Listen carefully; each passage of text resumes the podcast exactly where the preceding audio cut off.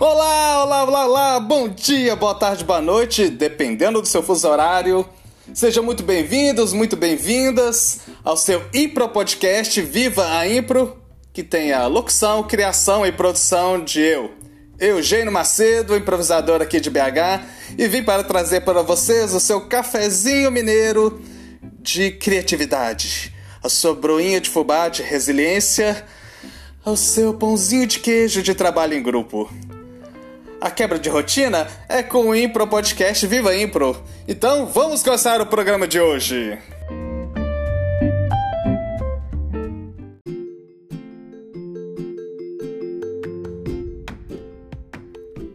Feliz 2024 para você, para toda a sua família. Eu espero que tenha passado bem essa virada. O Viva Impro deseja a você um ano maravilhoso, com muita arte, com muita vida e este é o ano chinês do dragão, o signo chinês. A cada 12 anos, um novo animal. Então, em 2012 também foi o ano chinês do dragão. E qual o significado de ser o ano do dragão? É uma coisa a ver com as sete esferas do dragão. Saiba você que não. O dragão, eu por exemplo, meu signo é o macaco. Sou de 1980 o ano do macaco. Você pode consultar no Google sobre qual é o seu ano, quais são os animais. Então, para os chineses, o dragão é o guardião da riqueza e do poder, o símbolo de prosperidade, mas também indica extravagância e mania de grandiosidade. Na época de virada do ano, milhões de pessoas viajam para celebrar o ano chinês com sua família. E qual o significado deste ano? Representa poder, Aqueles que nascem no ano do dragão são conhecidos por de desgastar os chifres do destino. Uma criança do dragão tenderá a agir de acordo com as responsabilidades importantes, mesmo se for o ano mais novo da família.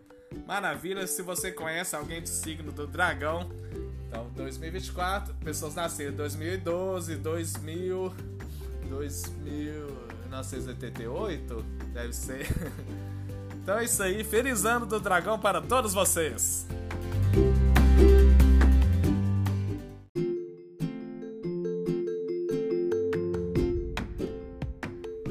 Já falamos do ano, o ano do dragão, vamos falar deste mês, o mês de janeiro.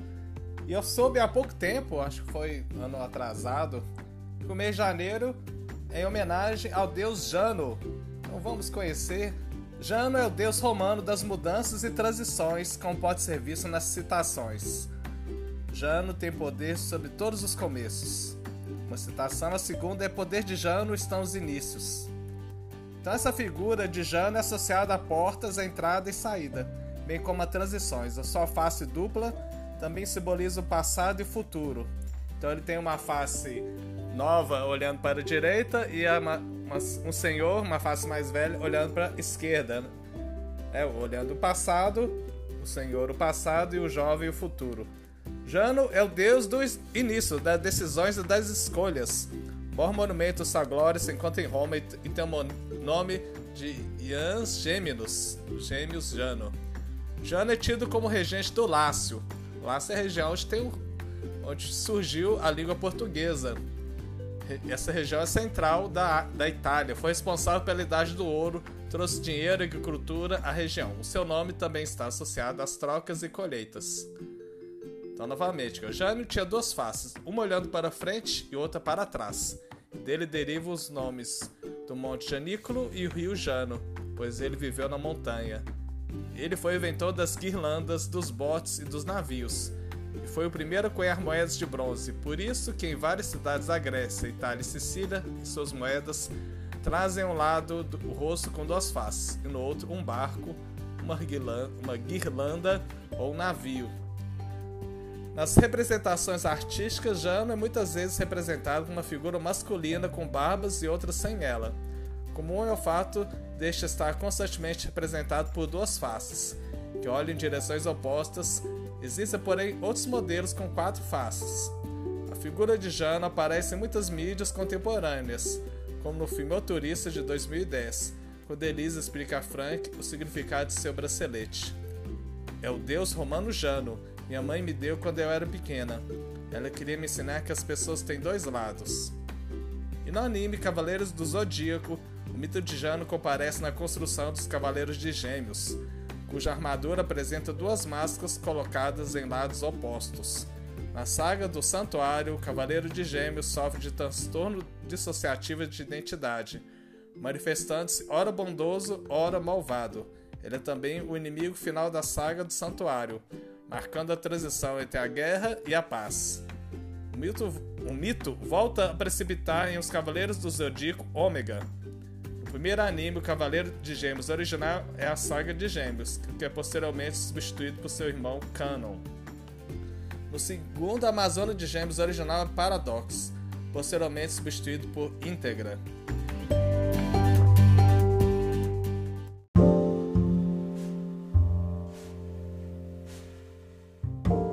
Glossário de termos da improvisação teatral.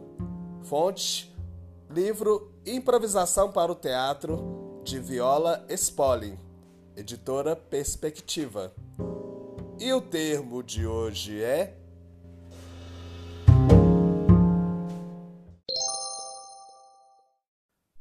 Comunicação. Experienciar. A capacidade do ator para compartilhar sua realidade cênica de maneira que a plateia possa compreender. Experiência direta em oposição à interpretação ou suposição.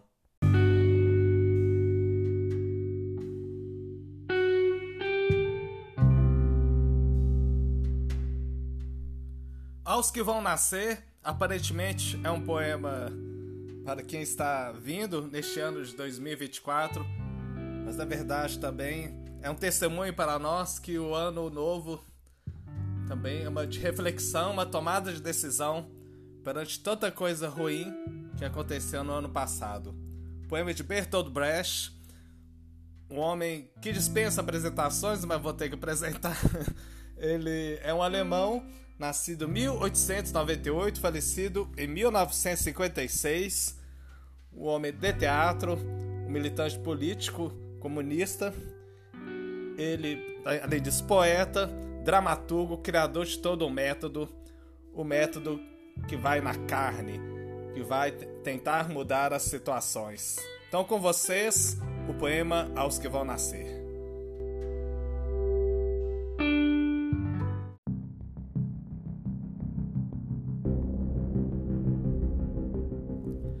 Aos que vão nascer, Bertold Brecht.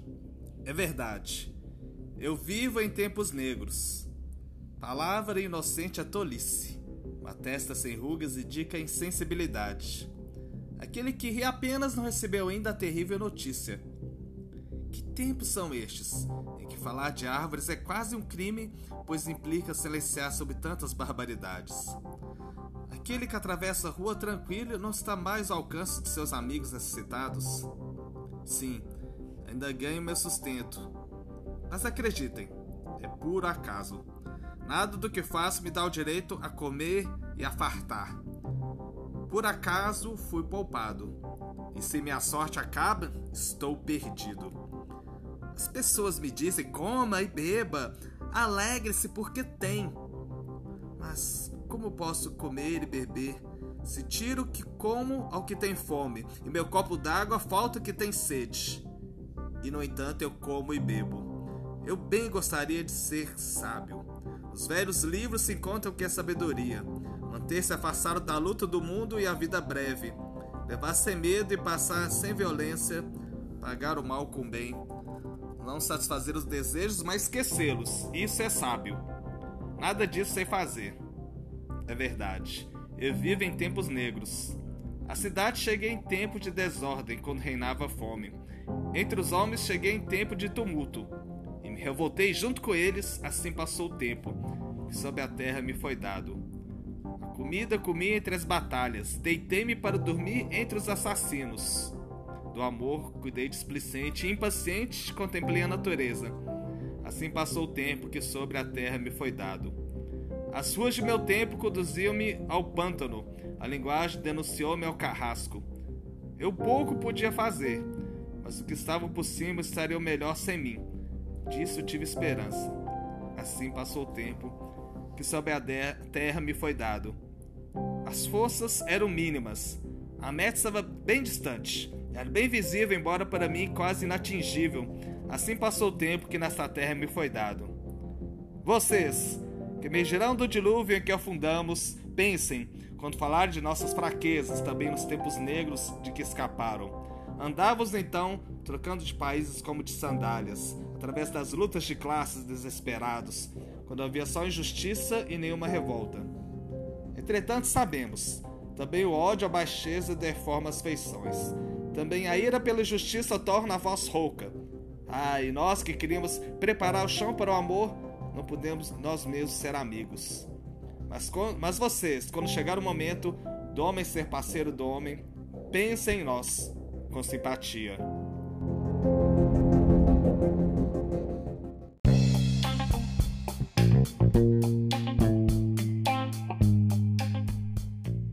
Viva a Impro Indica! Indicar a Impropédia, a enciclopédia da improvisação teatral brasileira projeto encabeçado pelo Edu Miele. Você pode pedir gratuitamente no perfil do Instagram do arroba Impropédia ou pelo e-mail impropediabrasileira.gmail.com Indicar também a revista Status, revista virtual encabeçada pelo Fen Hortali, improvisador argentino que vive na Espanha, revista que há mais de 10 anos divulga o melhor da improvisação no mundo. Você pode também ter um perfil no Instagram e o, o site é o www.statusrevista.com. Um grande detalhe que você consegue acessar a versão em português, graças ao trabalho de tradução da Luana Proença.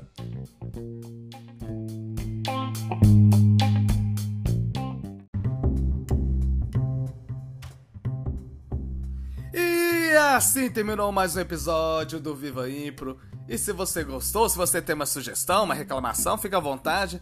Manda uma mensagem para mim no Instagram, eugênio.macedo.impro11 ou no e-mail eugênioescomete.gmail.com E se você quer apoiar esta produção independente né, para o bem da Impro, você quer me ajudar, você quer se ajudar e me ajudar, então mande um Pix de qualquer valor, de qualquer espécie, de qualquer lugar do mundo. Anote a chave 31 98894 7197. Um grande beijo, um grande abraço a todos e vivam a Impro!